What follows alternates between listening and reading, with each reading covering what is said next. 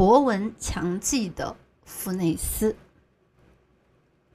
我记得他手里拿着一只深色的西番莲，仿佛从未见过似的瞅着他。尽管他从黎明到黄昏一直看着，看了整整一辈子。我记得他叼着香烟，沉默寡言，那张有着印第安特征的脸庞，神情出奇的遥远。我认为我记得他细长灵活的手指模样。我记得他手边那个有着东岸地带纹章的马黛茶罐，我记得他家窗外一张黄色的席子，隐约可以望到湖边的景色。我清晰的记得他的声音，就是城郊居民那种缓慢阴郁的鼻音，没有如今那些意大利移民的嘶嘶声。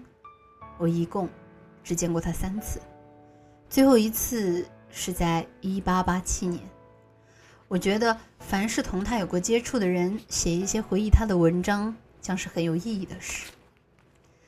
我的文章也许是你们汇集的集子中最简短的、最贫乏的，但一定不是最不公正的一篇。特别是当主题涉及到一个乌拉圭人时，我身为阿根廷人的可悲有碍于我参与乌拉圭必不可少的赞颂题材。有文化的、风度翩翩的布宜诺斯艾利斯人，博内斯虽然没有用那种损人的字眼，但我有充分的理由相信，在他心目中，我就是那种人。佩罗德莱安德罗伊普切说过：“不，富内斯是超人的先驱，一个土生土长、未经腐凿的普拉查查拉图斯特拉。”我对这一点并不异议，但并不能忘记，他也是弗莱本托斯的一般居民，有一些无法弥补的局限性。我第一次见到富内斯的印象十分清晰，那是一八八四年三月或是二月的一个傍晚。当时我父亲带我去弗莱本托斯度假，我同表哥贝尔纳多阿，对不起，外国人名字有点过敏，我同表哥。贝尔纳多·埃多从圣弗朗西斯科庄园回来，我们骑着马，唱着歌，心情舒畅。更令我高兴的是，闷热了一天，天空突然乌云密布，南风又推波助澜，树枝乱舞。我担心在旷野淋到倾盆大雨，我们策马飞奔，仿佛同暴风雨赛跑。我们进入一条小巷行道，天色忽然暗了下来。我听到上面传来迅速的、几乎隐秘的脚步声。我抬头一看，只见狭窄破败的人行道上有个小伙子，像在狭窄破败的墙头上奔跑。我记得他穿的是灯笼裤和草鞋。铺天盖地的乌云衬托着他叼着香烟阴暗的脸。贝尔纳多出乎意料地朝他嚷道：“几点了，伊拉内奥？”小伙子不看天色，也不暂停。脱口回答：“八点差四分。”贝尔纳多·胡安·弗朗西斯科少爷，他的声音很尖，有些嘲讽的意味。我当时心不在焉。如果我的表哥没有强调，他们两人的一问一答根本不会引起我的注意。我想，表哥之所以强调，大概是出于对于乡土的自豪，并想表明他并不计较那些连名带姓的称呼。表哥告诉我，在巷子里的那个小伙子名叫伊雷内奥·富内斯。有些怪，比如说他跟谁都不来往，并且像钟表一样随时能报出时间。他的母亲是镇上的一个运衣工，玛利亚·克莱门蒂安·弗内斯。有人说他的父亲是屠宰场的医生，一位名叫奥雷纳的康奥康纳的英国人。也有人说他的父亲是萨尔托省的一个驯马人或是向导。他同母亲一起住在月桂庄园拐角的地方。一八八五和一八八六年，我们在蒙德维蒙德维蒂亚市度假。一八八七年，我们又去了弗莱本托斯。我很自然地问起所有认识的人，也问到了那个火钟表富内斯。人们告诉我，他在圣弗朗西斯科庄园从一匹没有驯化的马背上摔下来，就此瘫痪，没有康复的希望。我记得那消息在我心中勾起的不舒适的、魔幻的感觉。我只见过他一次，那一次，我们从圣弗朗西斯科庄园骑马归来，他在高处行走。我的表哥贝尔纳多介绍的情况，就像一个似曾相识的梦。他们说他躺在小床上动弹不得，眼睛时常盯着外面的一株仙人掌或是蜘蛛网。傍晚时，他让人把他抬到窗口。他很高傲，甚至假装认为这次要命的打击是因祸得福。我隔着栅栏见过他两次。栅栏粗鲁的使人联想到他作为永恒囚徒的处境。一次见他一动不动，闭着眼睛；另外一次也是一动不动，出神地瞅着一只气味浓烈的山道粘山道粘枝条。那时，我也自鸣得意地开始系统性的学习拉丁文。我衣箱里装着洛蒙德的名人传、希切拉特的文选、罗伊朱斯凯撒的评论。和一本不成套的普林尼的自然史，那些书当然和现在都超出了我作为拉丁文学者的有限功力。在这个小镇上，一点芝麻绿豆的小事都传得很快。住在住在湖边的伊伊雷内奥，没有过多久就听到了镇上就听说了镇上到了这些少见的书籍。他给我写了一封文笔华丽、措辞客气的信。信中提到了1884年2月7日我们那次短暂的、令人遗憾的邂逅，赞扬了在那一年去世的我舅舅唐格雷戈里奥·阿尔多在英勇的伊图萨英戈战役中为两个国家立下的光荣功劳，请求我随便借一本拉丁拉丁文书给他，并附上一本字典，以便更好地了解原著，因为目前我还不会拉丁文。他保证在极短的时间内完好的归还书和字典，书法完美清秀，拼写按照安德烈斯贝略主张的那样，把 Y 写成 I，把 G 写成 J。乍一看，我自然而然地认为是开玩笑，我的表兄弟却向我保证说这绝不是玩笑，而是伊雷内奥的玩意儿。我觉得学习。我觉得学习艰深的拉丁文，除了一本字典以外，不需要觉得别的工具。这样的想法不知该算是无耻、无知，或是愚蠢。为了让他头脑清醒，我给他送去了基基切拉特的诗文精良和普林尼的作品。二月十四日，贝尼贝尼贝尼贝伊诺斯爱丽丝给我来了一封电报，让我火速回去，因为我父亲的情况不妙。上天可怜！作为一份紧急电报的收重要，作为一封紧急电报收报人的重要性，想让弗莱本托斯全镇的人知道消息消极和不妙这个断然的副词之间的矛盾的愿望，故作男子汉的坚强，使我的悲伤更加富于戏剧性，也转移了我感受到痛苦的全部可能性。收拾遗箱时，发现少了精良和自然史的第一卷。土星号轮船第二天上午就要起航。当天晚饭后，我朝富内斯家里走去。令我吃惊的是，夜晚凄凉的程度并不低于白天。富内斯的母亲在整洁的小屋里接待了我。她告诉我，富内斯在屋后。如果屋里漆黑，不必感到奇怪，因为伊雷内奥已经习惯于不点蜡烛，消磨沉闷的时光。我铺，我穿过铺砖的院子和一个走廊，到了第二个院子，有一株葡萄藤。几乎，其其余几乎几，其余几乎是漆黑一片。突然间，我听到伊雷内奥带有嘲弄的尖的声音，那声音在讲拉丁语。那个声音从黑暗中传来，拿腔拿调，自得其乐，的在背诵一篇演讲、祈祷或是经文。古罗马的音节在尼蒂德院子里回荡。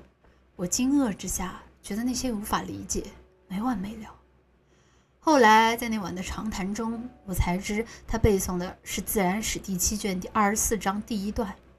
那一段的内容涉及记忆力。最后一句话是：“耳闻之事，皆成文章。”伊雷内奥的声调没有任何改变，请我进屋。他躺在小屋上抽烟。我觉得天亮之前，我大概是看不到他的脸，只记得他吸烟时发红的烟头。屋子里有一股淡淡的潮味。我坐下，重述了电报和我父亲生病的事。现在到了我故事中最困难的一点，也许该早让读者们知道，故事情节只是五十年前的一次对话。他的原话现在已经记不清了。我不打算复述，我只想忠实的总结一下伊雷内奥对我讲的许多事。间接叙述显得遥远而软弱无力。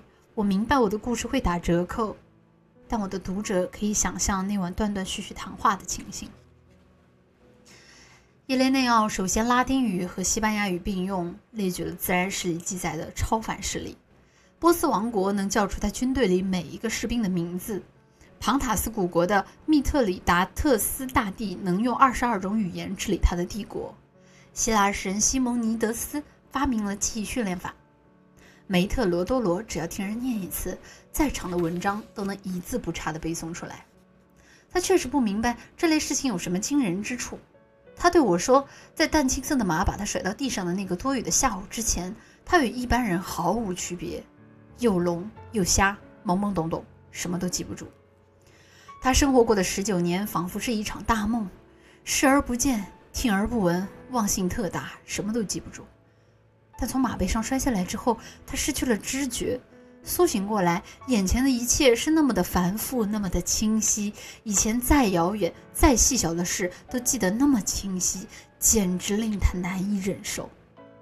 不久之后，他发现自己已经瘫痪，他并不在意。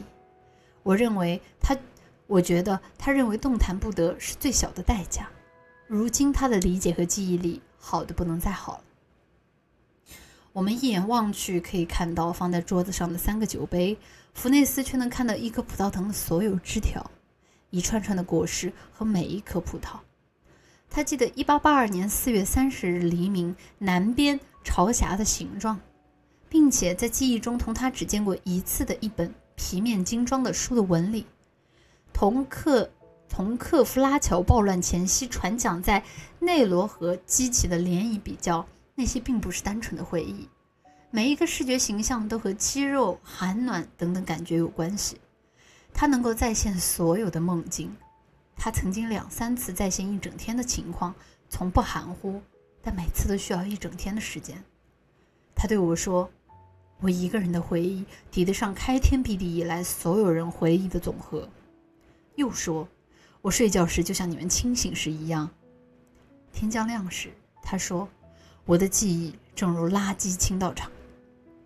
我们能够充分的、直观的感受形象是黑板上的一个圆圈、一个直角三角形、一个菱形。